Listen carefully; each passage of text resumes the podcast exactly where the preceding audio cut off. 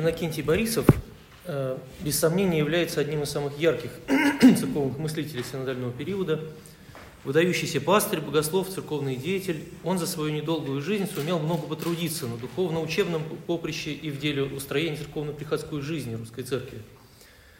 Э, ну вот, э, название моего доклада «Пасторское богословие» святитель Иннокентий. Естественно, он не написал труда с таким названием и вообще э, занимался, в основном интересовался другими темами, но, э, но тем не менее именно его можно без преувеличения назвать тем, кто первым среди русских богословов изложил в своих работах и проповедях э, единое систематическое учение о православном пастырстве и в этом смысле значительно опередил свое время. Э, можно выделить несколько ключевых тем, в которых святитель развивал это учение. Прежде, э, прежде всего, как бы для обоснования необходимости самого разговора о священстве, он отмечает определенные вызовы, характерные для своей эпохи, и несоответствие православных священников и системы подготовки пастырей этим вызовам. Во-вторых, именно у святителя Иннокентия впервые возникает тема соотношения в церкви клириков и мирян. В-третьих, он подчеркивает особую роль исповеди как уникального инструмента пасторского душепопечения. Однако особенно примечательно то, что святитель Иннокентий впервые в истории русского богословия разрабатывает христологические и экклезиологические аспекты священнического служения и определяет место священника в церкви как реальности Царства Христова – Э, вот на этом аспекте его богословия мы и остановимся. Первую очередь он подчеркивает непосредственное присутствие Христа в его церкви, а также апостольское преемство священнослужителей, учащих от его лица. Он пишет, церковь есть училище, но кто имеет право учить? Известные лица, получившие сие право от самого Иисуса Христа. Управляют ею известные избранные члены, каковыми были сперва апостолы, приявшие непосредственно власть от самого Спасителя – а теперь священники, поставляемые и зависящие от того же непосредственного и непрерывного избрания. Таким образом, церковь христианская есть само ощутительное Царство Христово. Конец цитаты. Главный интерес святителя состоит именно в том, чтобы показать реальность церкви как пространство, в котором Иисус Христос управляет царством своим посредством людей и таинств, управляет ими и действует на них сам непосредственно – для описания способа такого управления он использует термин «христоправление». В пастырях церкви оно находит лишь внешнее свое выражение, поскольку они призваны реализовать основную цель Царства Божьего – спасение рода человеческого от клятвы и управление им, в частности, по отношению к закону нравственному, уничтожение владычества греха и воцарение правды, святости и закона, по отношению к целому миру, восстановление всей воздыхающей твари или возглавление всяческих – по отношению к церкви представление ее чистой и неимущей скверной и порока. Конец цитаты. Из этих слов следует, что христианские священники, по мысли святителя Иннокентия, в полном смысле слова продолжают э, спасительную миссию Христа. Однако в его экклезиологии подчеркивается, что церковь в целом, как тело Иисуса Христа, им устрояется, движется и оживляется – Цель церкви – совершение святых. По толкованию святителя Иннокентия состоит в том, чтобы, цитирую, самим делом дать людям то, что есть во Христе. Так во Христе свет, и в христианах должна исчезнуть тьма, и должна водвориться одна истина. Во Христе святость и непорочность, и из христиан должно изгнать грех, и его место должно заступить добродетель. Во Христе безболезненность и неразрушимость, и от христиан должно удалять болезни, беспорядок и доставлять им бессмертие. Конец цитаты. Задачу церкви святитель Иннокентий выводит из трех сторон человеческой души, на которой церковь действует – ум, волю и чувство. По отношению к уму церковь должна учить, открывать, прояснять, наставлять. По отношению к воле руководить, давать законы и следить за их исполнением. По отношению к чувству изъяснять, облекать невидимые истины в видимые формы, приближать к чувствам то, что удалено от них, иметь сторону обрядовую. Эти три задачи выполняются через членов церкви самим главой церковного тела Иисусом Христом, присутствующим в церкви неизменно по своему обетованию. Следствием его присутствия в церкви, по выражению святителя Иннокентия, является участие в жизни и сочувствие с главою, которые должны быть в каждом члене.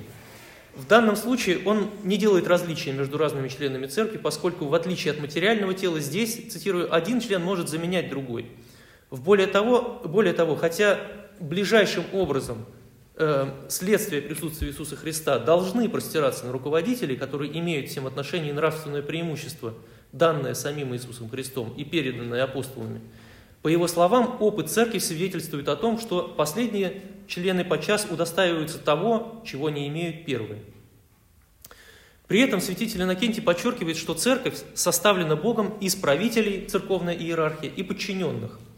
В этом он видит необходимые условия существования видимой и естественной церкви. Одно из них – наличие в ней класса духовных лиц. Противопоставляя церковь независимым религиозным сообществам, протестантским прежде всего, он пишет, чтобы в церкви мог существовать порядок и чтобы все могло идти законно, этого нельзя представить, не допустив в ней правителей – Апостол Павел по Иннокентию рукополагал пресвитеров прежде всего для устроения внешнего порядка между новообращенными, распространения истинной веры и благодеяния.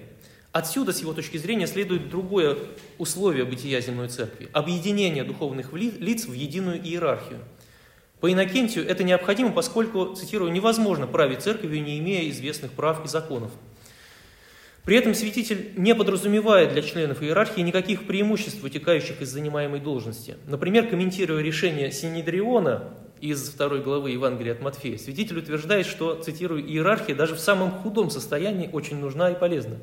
Священники и учители народа могут уподобляться верстам на большой дороге, кои сами, не двигаясь, могут другим указывать правильный путь». Конец цитаты. С другой стороны, защищая церковь пред лицом нововременной критики, святитель Иннокентий ярко описывает драму человека, отлученного или отлучившего себя от церкви и оказавшегося за ее границами. Церковь по Иннокентию – видимое проявление единства людей во Христе, совместная молитва Богу и общение со Христом, со святыми, с живыми братьями и сестрами, с усопшими. И только в церкви, цитирую, есть священники, выну приносящие, приносится бескровная жертва о грехах – но отлученные не участвуют в этой жертве. Их имя изглажено из списка верующих. Церковь не воспоминает о них в, своих, в своем молитвословии. Конец цитаты. Священников он называет церковью представительной, подчеркивает ее непогрешимость и беспорочность, утверждая, что она не может учредить чего-либо или преподать какое-либо учение, противное духу религии. Это является необходимым следствием присутствия в церкви Иисуса Христа и действием в ней Святого Духа. Однако непогрешимость церкви по Иннокентию не означает невозможность грешить. Строго говоря, не церковь, а дух, действующий в церкви, непогрешим. Церковью телом управляет ум Иисус Христос, который непогрешим и делает непогрешимым и все тело, находящееся с ним в теснейшей связи. Непогрешимость церкви с точки зрения святителя Иннокентия прежде всего должна проявляться в пастырях. Цитирую, «большей частью бывает так, что следы непогрешимости преимущественно отражаются в пастырях церкви. Ибо они суть как мозговые члены тела Христова, и потому Христос как ум, или же душа сего тела, первее всего действует на них. Конец цитаты. Однако иногда непогрешимость может проявиться и в последнем члене, ибо все члены сего тела равно живы и имеют непосредственное сочувствие со своей главой. Говоря о природе и способах реализации церковной власти, святитель Иннокентий выстраивает четкие конфессиональные границы – Общее мнение христианских конфессий относительно иерархии, как главного в церкви, как цитата, состоит в том, что церковная власть от Бога по своему происхождению. Вне православных конфессиях Иннокентий находит крайние точки зрения на этот счет. Э, свободные секты признают божественность церковной власти в легком смысле, по калику, то есть все хорошее, божественное. А пастыри церкви рассматривают в качестве представителей, которым поручена власть над народом и у коих она может быть отнята – Католики, на его взгляд, впадают в другую крайность, утверждая, что, цитирую, «вся власть церковная до малейших подробностей от Бога». Весь организм церковный, папа, помощники его, даже низшие, низшие, низшие церковные степени, чтецы и подьяконы от Бога, и потому власть их божественна. Конец цитаты. Отсюда пастыри церкви имеют над народом божественное право, не подлежащее исследованию, исключающее всякую апелляцию – в качестве православной позиции святитель Иннокентий приводит среднее мнение, согласно которому одни степени иерархии учреждены Богом, а именно епископы и пресвитеры, а другие самой церковью. А, цитирую, пастыри церковные в частных случаях имеют право божественное, но Верховный суд принадлежит целой церкви. Конец цитаты. Э, святитель Иннокентий признает, что такую точку зрения отчасти разделяют лютеране. В церковном управлении, по его мнению, необходимо, должна, необходимо должна сохраняться умеренность. В подтверждении приводит пример Э, священномученика Киприана Карфагенского, усматривая причину бедствий, в которых страдал, от которых страдала церковь в непослушании духовным властям, святитель Киприан не терпел, когда пастыри превосходят свои полномочия, почитая свою э, волю непреложным законом для посомых.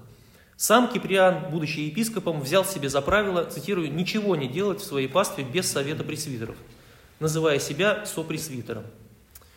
Э, ну, я перехожу к заключению. Э, вот эта расстановка акцентов э, в пасторском богословии святителя Иннокентия, которую я попытался продемонстрировать, должна быть признана, конечно, оригинальной и новой. Его подход выделяется не только на фоне эпохи своей, но и в истории русского богословия в целом. Если предположить, какие обстоятельства могли повлиять на ход мысли святителя Иннокентия, можно обратить внимание на два из них. Прежде всего, богословие святителя носит во многом полемический характер, как уже было видно из моего доклада отчасти. Он рассматривает церковь и православную веру как подвергающиеся нападкам с разных сторон, как в рамках православной империи, так и извне.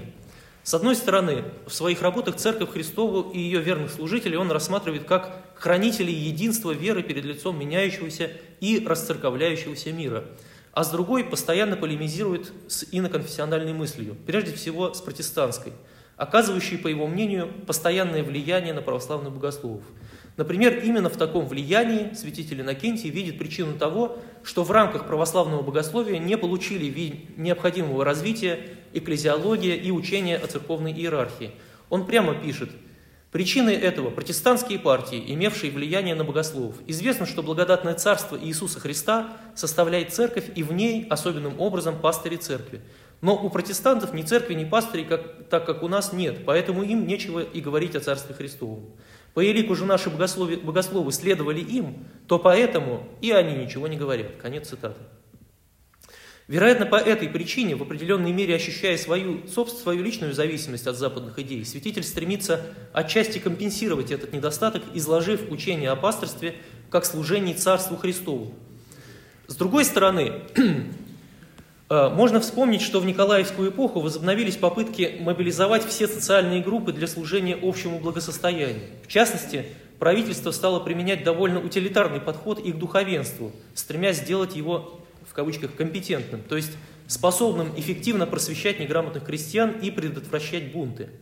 По выражению Фриза, этот запрос на повышение квалификации духовенства воплощал современную концепцию священства, менее литургическую и более пасторскую – это смещение акцентов впервые появилось в Европе XVIII века, когда начали пересматривать роль духовенства, отчасти для того, чтобы заглушить критику просвещения, э, в кавычках, бесполезного духовенства и вредных суеверий, и частично для удовлетворения требований правителей привлечь официальные церковные структуры к государственной службе. На Западе это выразилось в том, что меньшее значение начали придавать чисто ритуальным функциям, и, напротив, широкое развитие получило пасторское богословие, гомилетика и катехизация – Русская церковь восприняла эту тенденцию в конце XVIII столетия, а в Николаевскую эпоху перед духовенством начали ставить конкретные задачи, суть которых заключалась в следующем. Священник через свое служение должен формировать не только хороших христиан, но и хороших граждан для государства – можно предположить, что через сугубо сакраментальный, богословский подход к осмыслению приходского духовенства святитель Иннокентий стремился компенсировать и эту тенденцию и подчеркнуть, что истинное призвание православного пастыря – служение вечному и неограниченному земными интересами Царству Христову. Спасибо за внимание.